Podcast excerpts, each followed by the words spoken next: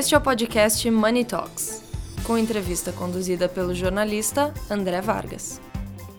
Patrocínio Ambipar e BTG Pactual.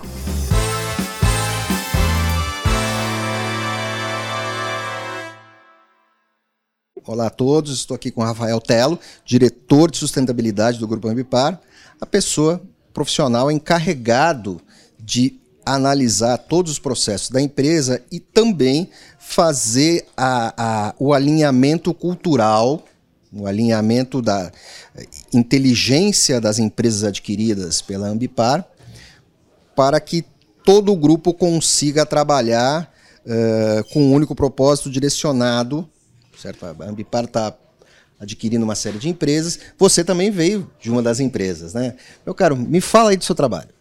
Bom, é, muito obrigado aqui pela oportunidade.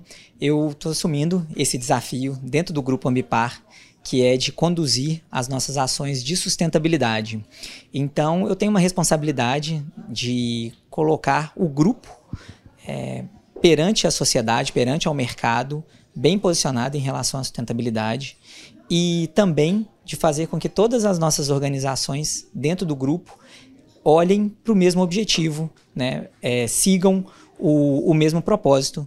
E hoje é, o nosso principal propósito é de promover uma economia circular de baixo carbono. É isso que a gente vai buscar, pelo menos até o ano 2030. Você fala 2030 porque mais ou menos a data limite dessa questão da, da, da emissão zero que várias empresas estão se comprometendo. Como é que você vê a preocupação uh, dos seus clientes? Eles estão. Uh, existem diferentes níveis de atenção para essa questão?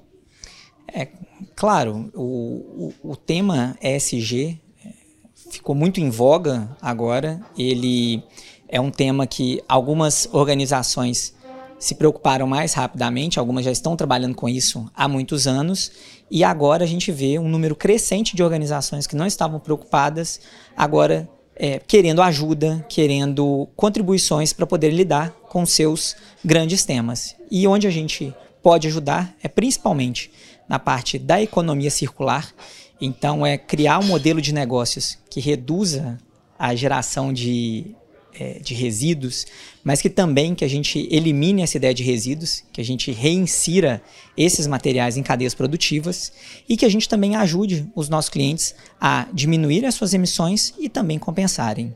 E a gente tem visto, né, para nossa alegria, que as empresas estão é, querendo é, é obter mais resultados, se comprometerem com esses objetivos.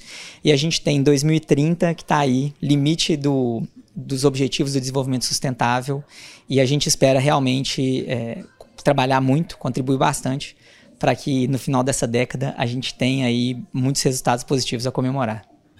Meu caro, muito obrigado e parabéns. Obrigado, um prazer estar aqui, obrigado pela oportunidade.